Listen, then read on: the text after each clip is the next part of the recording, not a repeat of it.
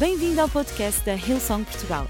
Para ficares a saber tudo sobre a nossa igreja, acede a hillsong.pt ou segue-nos através do Instagram ou Facebook. Podes também ver estas e outras pregações no formato vídeo em youtube.com.br hillsongportugal. Seja bem-vindo a casa. Tão bom nós estamos aqui. Eu queria fazer uma oração para nós começarmos esse momento. Obrigado, banda. Deus abençoe com essa unção maravilhosa que vocês passam a cada, cada reunião. E eu queria fazer uma oração. Ajuda-me lá com essa oração. Realmente você veio buscar a Deus, você veio buscar algo novo da parte de Deus. Eu creio que Deus já tem ministrado algo surpreendente no teu coração. Eu creio que já durante o louvor, durante a palavra, durante a oração, Deus já tem falado ao teu coração. Mas agora eu queria fazer uma oração e que você entrasse nessa oração comigo para dizer: Deus, eu quero mais. Eu estou aqui porque eu quero mais de ti. Esse é o tempo de receber algo novo dos céus. E eu queria fazer essa oração e que você me ajudasse, se conectasse comigo nessa oração em nome de Jesus. Amém? Pode ser assim ou não? Feche teus olhos. Senhor, obrigado por essa manhã. Obrigado pelo teu amor, pelo teu carinho, por essa atmosfera. E se nós estamos aqui, Senhor, é porque temos esse lugar como a nossa casa, a casa de Deus, a casa de oração, a casa de milagres, a casa em que tudo acontece, em que os céus vêm sobre esse lugar. E, ó Pai, nós queremos nessa manhã viver uma nova experiência contigo, Pai. Queremos nessa manhã ouvir a tua voz, ouvir o teu Espírito Santo. E assim nós pedimos, ó Pai, fala conosco, Senhor. Mexe nos nossos conceitos, mexe na nossa forma de pensar, mexe em tudo que há em nós, ó Pai porque queremos ser exatamente como o Senhor quer que a gente seja, porque sabemos que é diante da tua presença que nós vencemos. Muito obrigado por essa manhã, em nome de Jesus. Amém, amém e amém. O título da, o, o título da mensagem de hoje é Pesos e Medidas Certas. Ok?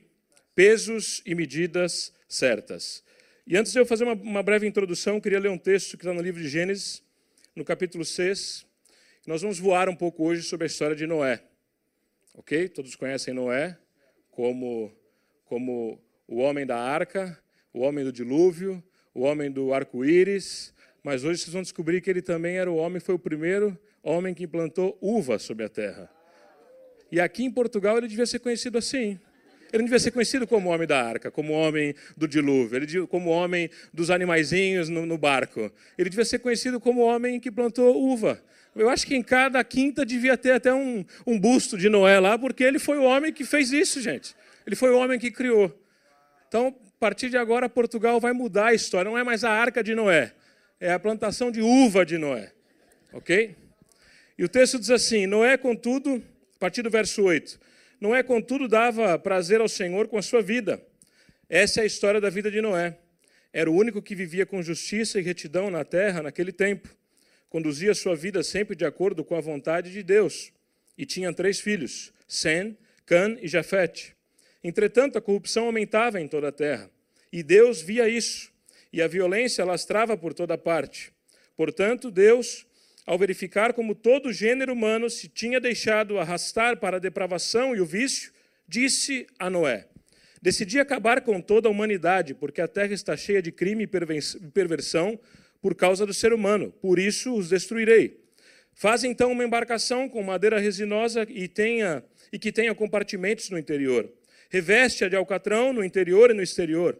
E terá de ter 150 metros de comprimento, 25 de largura e 15 de altura Terá uma abertura na parte de cima, meio metro logo abaixo do telhado, e no interior haverá três andares. E coloca uma porta de lado, porque tenciono cobrir toda a terra com uma imensa cheia, que destruirá tudo aquilo que houver vida. Mas quanto a ti, prometo-te que estarás em segurança nessa embarcação, com a tua mulher, os teus filhos e as suas respectivas mulheres. De todos os animais que existem, traz dois macho e fêmea, para a embarcação, para que sobrevivam contigo através do dilúvio. E de cada espécie de aves, de quadrúpedes, até do mais pequeno bichinho ou verme que rasteja no solo, hás de trazer um par, para que se reproduzam. Armazena também toda espécie de comida, para sustento vosso e dos bichos. E o último verso, Noé fez tudo conforme Deus lhe tinha mandado. E o último verso diz: Noé fez tudo conforme Deus lhe tinha mandado. Sabe que no mês passado eu parei numa, numa bomba para abastecer o carro. E, como todos fazem, no Brasil nós estamos acostumados a fazer isso, nós não abastecemos, acho que senão o índice de roubos de gasolina seriam altos, né? Então nós não abastecemos o carro, nós nós temos pessoas para fazer isso. Então nós tivemos que aprender isso quando chegamos em Portugal. Então pegamos a mangueira, colocamos né, no, no, depósito e todos felizes. Eu fico até contente, parece uma arma assim na mão, um negócio meio, né? Dá uma autoridade, né? Abastecer o carro. Estávamos lá, estava abastecer. Depois pego a mangueira, coloco de volta na bomba. E quando eu coloco de volta na bomba, uma palavra salta aos meus olhos: gasolina. E meu carro é gasóleo. Ui. E eu estava com o depósito vazio. Então eu tinha posto 45 litros de gasolina num carro a gasóleo. E era a hora do almoço, tinha uma reunião, estava com pressa, tinha uma reunião, tinha uma, uma visita na conservatória, tinha que ir lá assinar os documentos. Imagina, foi tudo, acabei com a minha tarde. Né? Fui ao, ao, ao, ao rapaz lá, ao empregado da bomba, e disse: Olha, acho que eu fiz uma besteira. E ele diz: Epa, nem liga esse carro, nem, nem arranca com o motor, porque isso vai dar um problema. Ok, liguei para a seguradora, a seguradora chamou o reboque, eu estava lá à espera do reboque, pegando coragem para ligar para minha mulher, para dizer a besteira que eu tinha feito. Né? E aí o homem, o homem da bomba vem e diz assim: Olha, o senhor precisa pagar. Quanto? 93 euros. Mas nem a pouco, não vou pagar isso de jeito nenhum. Ah, mas o senhor pôs, mas não presta para nada isso. Pois, mas o senhor pôs. Faz assim, ele viu que eu estava meio nervoso, ele faz assim, resolve tudo, no final o senhor vai lá e paga. Não, não faz mal, não faz mal, fique aí. O reboque chegou, eu tive que ir lá pagar, fomos à oficina. E quando eu cheguei na oficina, eu disse assim para a recepção da oficina, eu disse, olha, eu tenho um carro aqui em cima de um reboque com 45 litros de gasolina, quer comprar? Ela, como? Não, porque eu não sei o que eu vou fazer com essa gasolina. Eu estou a vender, agora estou a vender a gasolina, não sei mais o que fazer com isso. Né? Ainda mais agora no momento em que e voucher e tudo dos vouchers da vida por conta das gasolinas, e eu lá com 45 litros de gasolina num carro a gasóleo. E aí eu liguei, tive que ligar para o chefe, né? Chefe, vou me atrasar, né?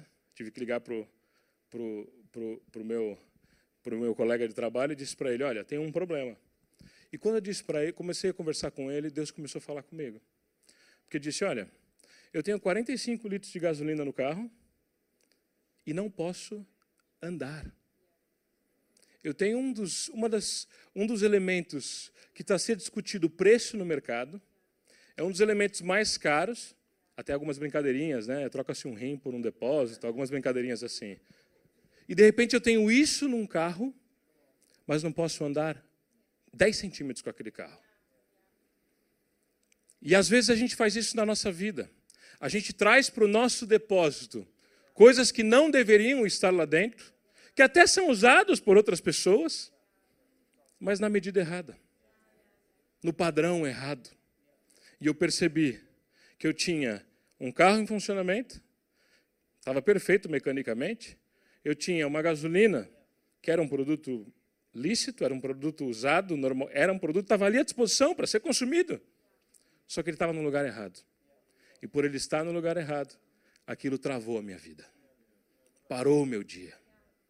E quantas vezes a gente traz para a nossa vida coisas e que para a nossa história. Ah, mas não é ilícito, mas não é para ti. Ah, mas não é errado, mas não é para ti. Nem tudo que é bom é para ti. Nem tudo que é bom aponta o teu propósito. E olha, eu paguei 93 euros para entender. 93 não, porque depois a oficina cobrou ainda mais cento não sei quanto. Fui quase para 300 euros só para entender que gasolina não é para colocar naquele carro. Foi só para entender que enquanto eu trouxer para a minha vida aquilo que Deus não tem para mim, eu vou ficar parado, vou precisar chamar um riboque, vou precisar de ajuda, da ajuda de pessoas. E Noé estava estava vivendo um tempo difícil. Eu imagino que o pai dele, o Lameque, quando ele nasceu, e ele chamou, ele colocou o nome dele de Noé pelo problema que existia na humanidade já. O texto diz lá no capítulo 5 que Lameque colocou o nome de Noé porque a humanidade já estava perdida e era uma forma de poder dizer: esse vai trazer descanso para a terra. Que o nome de Noé se chama descanso. E às vezes na nossa vida, no nosso dia a dia, As coisas começam a surgir na nossa história e a gente não dá intencionalidade para ela, para que ela traga descanso. A gente entra no problema. Aquilo que Deus tem colocado na tua mão não significa que é um problema. Pronto, agora nasceu um filho, no meio desse, desse problema todo, só faltava essa. Ah, Fala-me Deus, agora eu tenho um filho no meio de uma terra perdida. Mas Lameque não se posicionou assim. Lameque disse: nasceu um filho e esse filho fará diferença sobre essa terra. Esse filho, eu vou até dar um nome dele já, e, com a intenção de estabelecer o propósito dele. E o nome dele será Noé, porque ele trará descanso sobre a terra. E às vezes as coisas vêm na nossa mão e a gente fica preocupado ou fica a olhar para as circunstâncias à nossa volta, quando a gente pode usar isso que Deus colocou na tua mão para ser a salvação que a humanidade precisa. Dá para perceber isso? Noé ele é neto de Enoque. Enoque viveu 360 e picos anos e não morreu, ele foi transladado. Na palavra de Deus diz que só, só estabelece dois homens que a Bíblia diz andaram com Deus, e é Noé e o seu avô Enoque. Adão era octavô de Noé. É o tá, tá, tá, tá, tá, tá, tá até oito. Ele vinha de uma, ele vinha de uma história. E quando eu trago a família de Noé para essa história do problema que existia na humanidade, é porque eu não consigo ver outra coisa que segurava Noé na sua obediência e na sua sinceridade, que não seja a história da sua família, a inspiração que ele tinha pelos seus patriarcas, a inspiração que ele tinha por aqueles que pela genealogia dele porque muitas vezes ele não tinha, ele não tinha onde se agarrar, ele não tinha onde, onde, onde sustentar a sua fé, mas ele se mantinha firme, ele se mantinha obediência.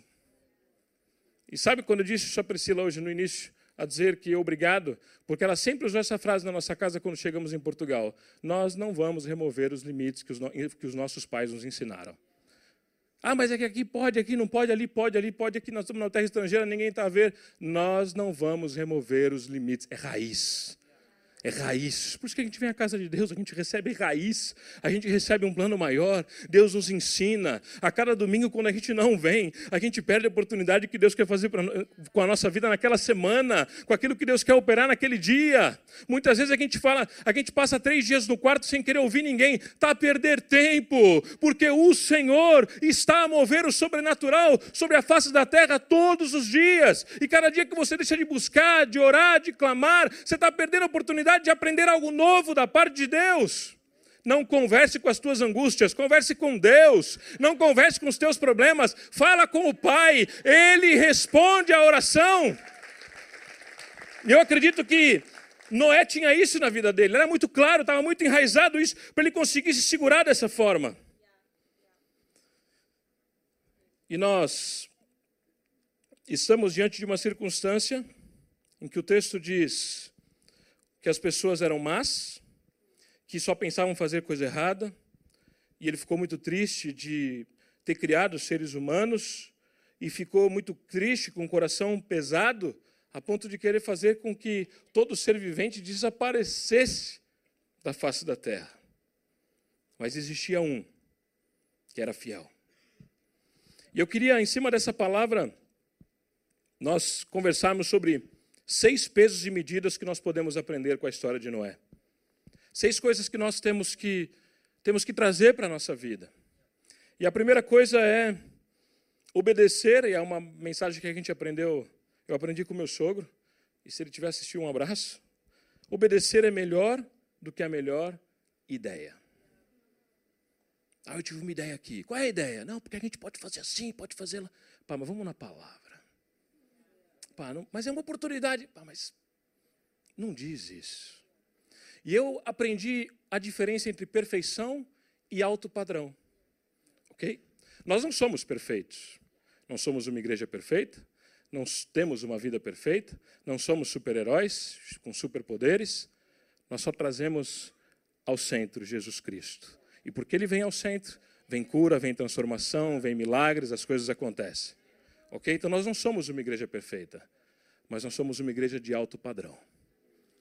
Nós não toleramos ou tentamos não tolerar a cultura que te leva para baixo.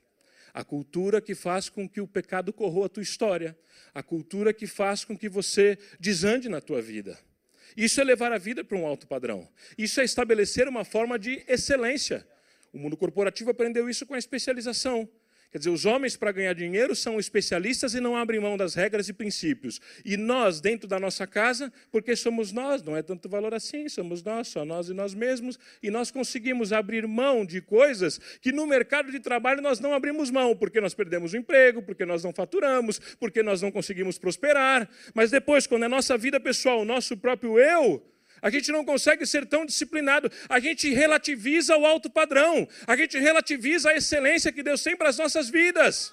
Eu não abro mão de princípios na minha história, não é porque, né, na época que eu era adolescente, eu ouvia isso dos líderes: olha, Deus não, não diz você não pode fazer. Deus não está preocupado com aquilo que você não pode fazer. Ele está preocupado em te separar para te colocar em lugar que você realmente pode fazer não é o que eu não posso fazer, é o que você deve deixar de fazer para fazer proezas, para viver milagres, para viver o sobrenatural de Deus sobre as nossas vidas. E eu acredito que isso estava enraizado em Noé.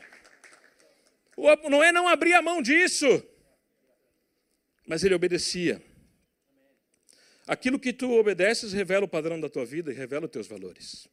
Aquilo que tu segues Portanto, cuidado com aquilo que tu toleras, porque isso vai virar cultura na tua casa, vai virar cultura na tua vida. E a obediência de Noé é a prova de que Deus não escolhe os capacitados, mas Ele capacita os escolhidos. Deus não te trouxe aqui porque você é o melhor para essa área que você vai fazer, ou para aquilo que você vai trabalhar, ou o ministério que Deus vai colocar na tua mão. Não, Ele te trouxe aqui por causa do teu coração e Ele vai te capacitar no caminho. Porque você tem um coração disposto a servir a Deus, Ele te capacita. Quer um exemplo? Quem falou para Noé que madeira flutuava? Quem falou para Noé que madeira seria o material mais usado na construção, porque é um material leve e resistente? Quem disse isso para Noé? Quem falou para Noé que o betume, o alcatrão, que aquilo que sai de vários locais dos solos é, um, é, um, é, um, é, um, é, é uma substância viscosa? E quando, e quando Deus disse: Olha, agora vai usar esse material. E começa a dizer o material que ele vai usar para um agricultor, aquele que planta, cultiva uva. Quem disse para Noé que dentro de inúmeras utilidades de um alcatrão é usado para tratar madeiras e prolonga a vida útil de uma madeira, protege de ataque de cupins. Quem disse que o betume tem a qualidade de aderência a ponto de fazer aquele barco flutuar? Quem disse isso para Noé? Ninguém. Ele só foi obediente. Ele construiu a arca. Você sabe que na indústria naval, os primeiros parâmetros para fazer um barco flutuar é um parâmetro extraído da palavra de Deus, porque não há outra ideia melhor. Não existe nenhum histórico na ciência que fale uma medida de um barco que flutue. Porque ele obedeceu. E muitas vezes a gente passa por isso, não é verdade? Olha, faz isso que vai dar certo. Mas por quê? Por que, por que o betume, Deus? Por que madeira? Por que, eu não posso usar uma pedra? Por que, eu não posso. Mas aqui tem um negócio que é mais. Aqui tem algo que é mais giro, para a gente usar isso aqui que é mais fácil. Por que, eu não posso usar um betume aqui? Não sei o quê. Não, não. Quer fazer teu barco flutuar? Faz da maneira de Deus. Quer fazer uma embarcação digna de salvar a tua história? Faz da maneira de Deus. Dá para entender isso? A obediência de construir foram 120 anos construindo. E a obediência de permanecer, porque foi um ano dentro da arca. Ponto número dois: o lugar em que tu estás importa. Ok? O lugar que tu estás importa. Gênesis 6,18 diz: Mas quanto a ti, prometo-te que estarás em segurança nessa embarcação com a tua mulher e os teus filhos e as suas respectivas mulheres. A embarcação da Arca de, da Arca de Noé chamada, ela representa o teu porto seguro. Representa um lugar em que Deus trará o livramento à tua vida, à tua família.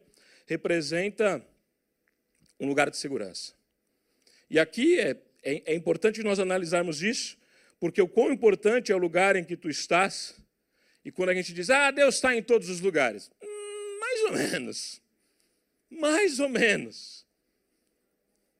Presta atenção. Essa coisa de eu vou servir a Deus na praia, vou servir a Deus de casa, Vou servir a Deus da minha maneira? Mais ou menos. Porque se a gente serve o Senhor da nossa maneira, a gente deixa de ser servo. A gente é só. Como é que a gente serve um Senhor da nossa maneira? Como é que um escravo servia o Senhor da maneira dele? Não, hoje não, não me apetece, não vou fazer. Desculpa, amigo, você é servo. Percebe isso? E no verso, no Salmo 27, no verso 4, diz assim: Uma coisa peço ao Senhor e a buscarei, que eu possa morar na casa do Senhor todos os dias da minha vida. Para quê?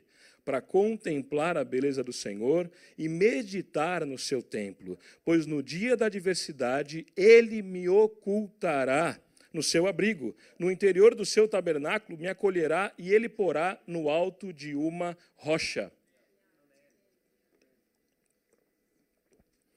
Dá para você entender o quão importante é o lugar que tu estás? Ah, mas. E nós que saímos da terra e viramos estrangeiros, ninguém segura-nos numa terra estrangeira, se nós não tivermos a certeza de que Deus está nesse assunto. Estrangeiras, vocês sabem disso o quanto é difícil nós estarmos distantes de casa, o quanto é difícil nós abrirmos mão de, da família, do conforto do lar, saímos da zona de conforto. Mas todas as vezes que nós quisermos voltar para o Brasil, no caminho de volta, nós tínhamos um pacto. Nosso lar é Portugal. Não decidimos nada no Brasil, decidimos em Portugal. Isso já foi uma blindagem nossa, porque quando, quando vamos ao Brasil, a família Uou, uou, né? Família faz aquela pressão. Então, quando é que vão voltar? É sério, nunca mais vão voltar. Aquela pressão familiar normal. Mas nós decidimos. Não tomamos decisão no Brasil, porque Deus nos apontou em Portugal. E sempre que a gente chega em Portugal, nos primeiros dias, a gente pede para Deus: confirma esse tempo conosco aqui. E Deus confirma todos os tempos conosco. E Ele diz: fica aí. Fala conosco de diversas formas, mas fica aí. E sabe o que acontece? Ainda que a gente passe tenha saudade, passe aperto, passe algumas dificuldades e etc. Aquela dificuldade de não ter aquela base familiar. Só o fato de Deus ter dito, fique aí, há uma esperança. Deus tem um propósito. Deus tem algo maior. E aí Deus começa a levantar anjos, né?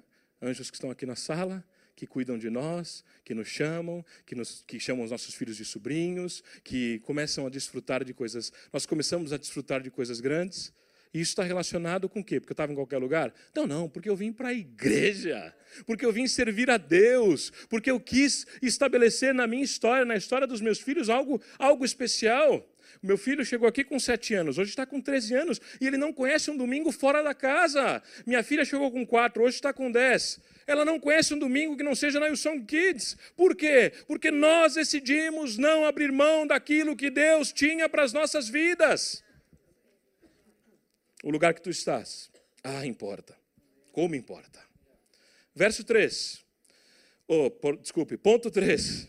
Use pesos e medidas relacionados com o teu futuro. Ok? Olha só o que diz o texto, Gênesis 6, 18. Quanto a ti, prometo que estarás em segurança nessa embarcação, quanto à mulher, teus filhos, respectivas mulheres. De todos os animais que existem, traz dois machos, traz dois, macho e fêmea para a embarcação, para que sobrevivam contigo através do dilúvio, e de cada espécie de aves, de quadrúpedes, e até o mais pequeno bichinho ou verme que rasteja no solo, há de trazer um par para que se reproduzam. Armazena também toda espécie de comida para que sustento, para sustento vosso e dos bichos. E aquilo que Deus determinou para Noé levar para dentro da arca apontava para o futuro, apontava para um novo começo. Traz apenas contigo o que está conectado com o teu futuro. Deixa para trás o passado. Eu acredito que Deus não está preocupado em uma situação é, momentânea. Deus não está preocupado numa satisfação de 2022. O ano do favor do Senhor nos conectará a brilhantes anos daqui para frente. Não ficará em 2022. Nós viveremos algo maior. Eu acredito acredito que Deus trabalha na eternidade. Eu acredito que aquilo que Deus está colocando na tua mão não vai se resumir a você, mas as próximas gerações experimentarão um tempo novo daquilo que Deus tem colocado nas tuas mãos. Não importa o teu, fama, o teu passado, a família que tu vieste, não importa, você deve ser ponte por uma nova geração guarda-te em santidade, traz o valor de Deus para a tua casa, traz o alto padrão para a tua história, não se corrompa, não se venda por um prato de lentilha, não se venda por coisas baratas, permanece firme no Senhor, porque Ele vai realizar grandes coisas na tua vida. Essa semana eu vi um, Eu vi uma pessoa dar uma resposta sobre a acusação do passado e achei, tentei escrever aqui mais ou menos assim.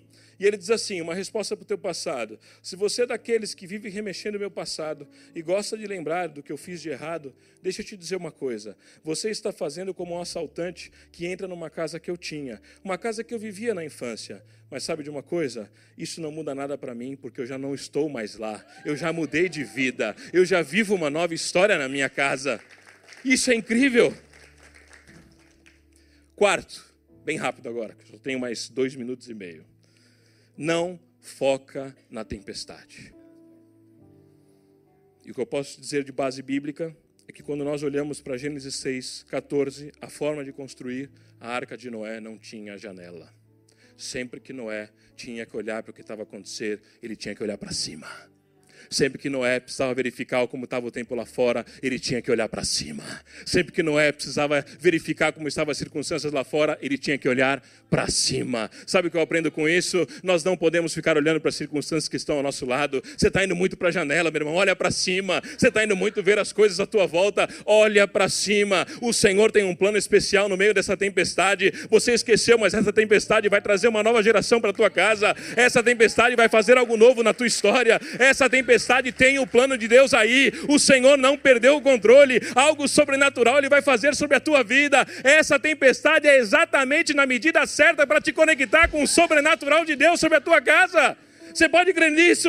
Você tem que acreditar cada vez mais naquilo que o Senhor tem para a tua vida se todas as coisas cooperam para o bem daqueles que amam a Deus, se você sabe que Deus faz muito além do que pedimos ou pensamos, se você sabe que mil cairão ao teu lado, dez mil à tua direita, mas tu não serás atingido, você olha para cima, não olha para a janela, não olha para os problemas, para as circunstâncias. Ah, mas está chovendo, mas agora, agora já não vejo mais ninguém ao meu redor, agora todo mundo já morreu, todo mundo já está afogado, e agora o que será de nós? Olha para cima, porque aquele que começou a boa obra vai completar na tua vida, a tua história será um milagre de Deus na história da humanidade. No quinto, fique apenas no lugar que Deus te colocar. É uma explicação super rápida sobre esse texto. O verso 7, 16, diz assim, capítulo 7, verso 16. Entraram machos e fêmeas de cada espécie, de acordo com o que Deus havia mandado Noé fazer. E aí o Senhor fechou a porta da arca. Quem fechou a porta da arca? Quem fechou a porta da arca? Vamos lá agora no, no verso 8. Aí Deus disse a Noé, capítulo 8, verso 16: Sai da barca junto com a sua mulher. Sabe o que eu entendo com isso? Sabe qual foi a diferença da vida de Noé? Ele só entrou na arca quando Deus mandou. E ele só saiu na arca quando Deus mandou. Ah, como é que eu sei se estou no lugar certo? Espera Deus mandar.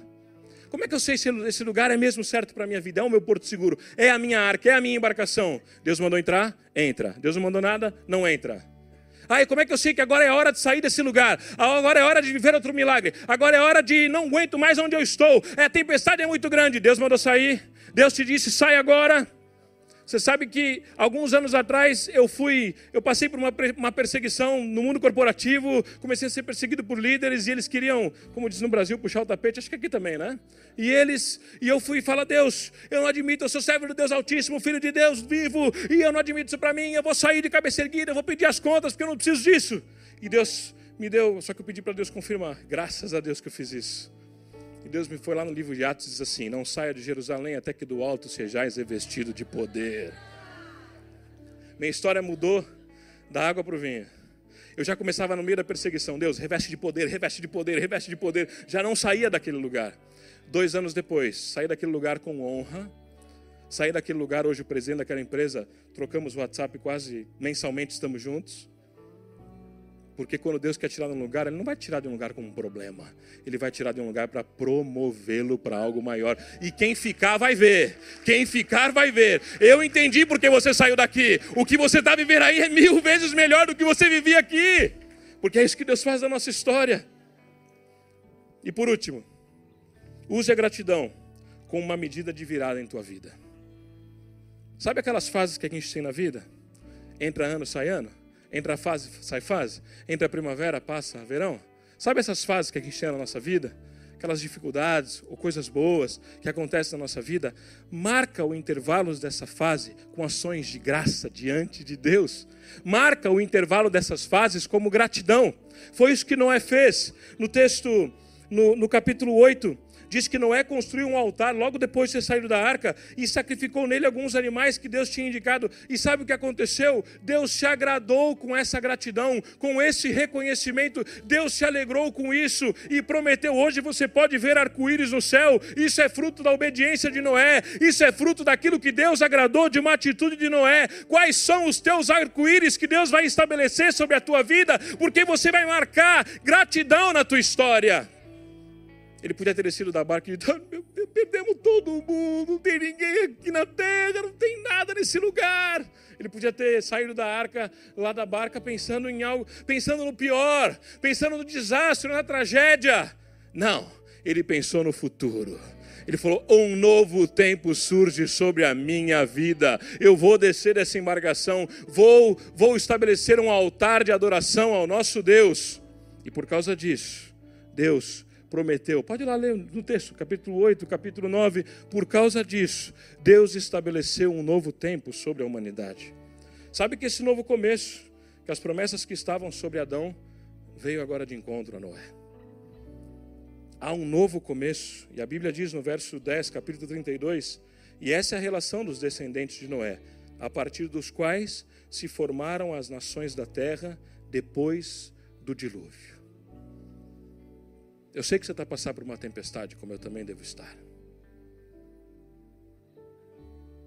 Mas qual é a tua medida? O que, que você tem usado para enfrentar essa tempestade? Ah, eu não sei o que fazer. Busca em Deus. A ideia vem dele. A forma como você vai construir o teu barco, ele vai te dar. A forma como você vai estabelecer o um novo processo, ele vai te dar. Essa semana meu irmão mandou uma mensagem no WhatsApp e ele está começando a ter umas experiências com Deus lá no Brasil. E ele mandou aquele texto que diz: Entra no teu quarto, fecha a porta, e o pai que está em secreto ouvirá. E eu só disse uma coisa para ele: Irmão, faz isso. Isso funciona tanto. Quando a gente vai diante de Deus, isso funciona tanto. Eu queria orar com você nesta manhã, porque a história que veio de Adão, passou por Noé e chega num novo começo chamado Jesus Cristo. Deus prometeu que não ia mais destruir a humanidade com dilúvio. Mas a humanidade voltou a se corromper? Voltou. O pecado voltou a estar aí na onda? Voltou. Então o que, que Deus, qual foi a ideia de Deus? Porque Deus amou o mundo de tal maneira, muitos anos depois, que Ele deu o seu Filho unigênito para que todo aquele que nele crer não pereça, mas tenha vida eterna. E logo no início do capítulo de João, no capítulo 1, do verso 16, diz assim: No princípio era o Verbo, e o Verbo estava com Deus, e o Verbo era Deus.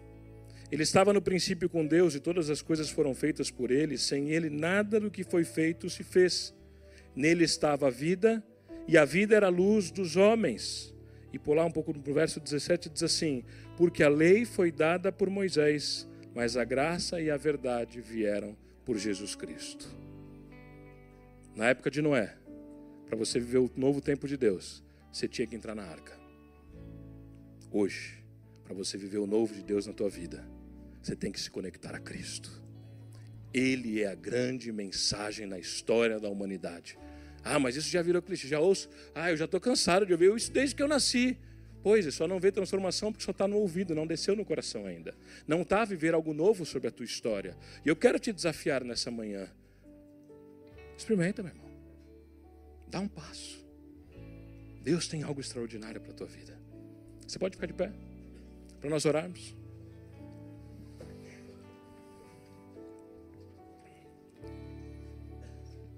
Eu queria orar por ti. Feche teus olhos. Você que está em casa. Eu queria desafiar você também a fechar os teus olhos, se colocar de pé no teu sofá. E vir a uma das reuniões durante o dia de hoje. Porque importa sim o lugar que nós estamos. Importa sim. Uma coisa pedir e a buscarei. Que eu possa habitar todos os dias na casa do Senhor. E eu quero orar por ti que está a passar por tempestade, mas está a olhar para as janelas, porque falta olhar para cima. Está a passar por tempestade, sabe por que está duro? Porque tu estás a olhar para as circunstâncias.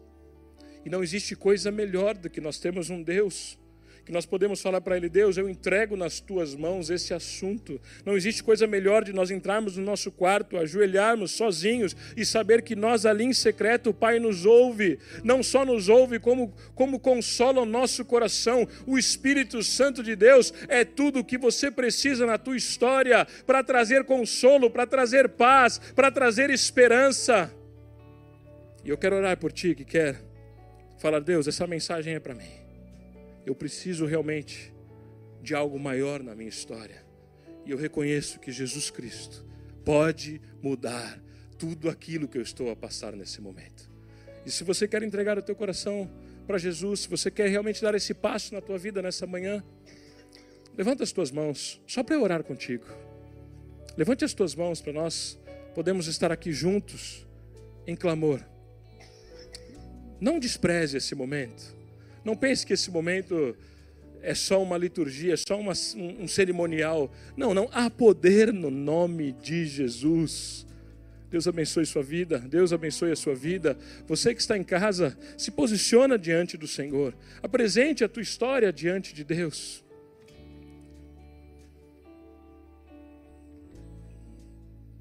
Pode abaixar as tuas mãos e, como igreja, eu gostaria que todos nós repetíssemos uma oração e diz assim: Senhor meu Deus, nesta manhã, eu quero entregar o meu coração ao Senhor e dizer, ó Pai, que eu abro mão do meu passado, dos meus pecados, do meu erro e quero me conectar a Jesus Cristo, a esse novo tempo. Por isso, ó Deus, aceita a minha vida, eu te recebo como meu Senhor e Salvador, em nome de Jesus. Amém, amém e amém. Esperamos que a mensagem de hoje te tenha inspirado e encorajado. Se tomaste a decisão de seguir Jesus pela primeira vez, acede a hillsong.pt Jesus para dar o teu próximo passo. Lembramos que podes seguir-nos no Facebook e Instagram para saber tudo o que se passa na vida da nossa igreja. O melhor ainda está por vir.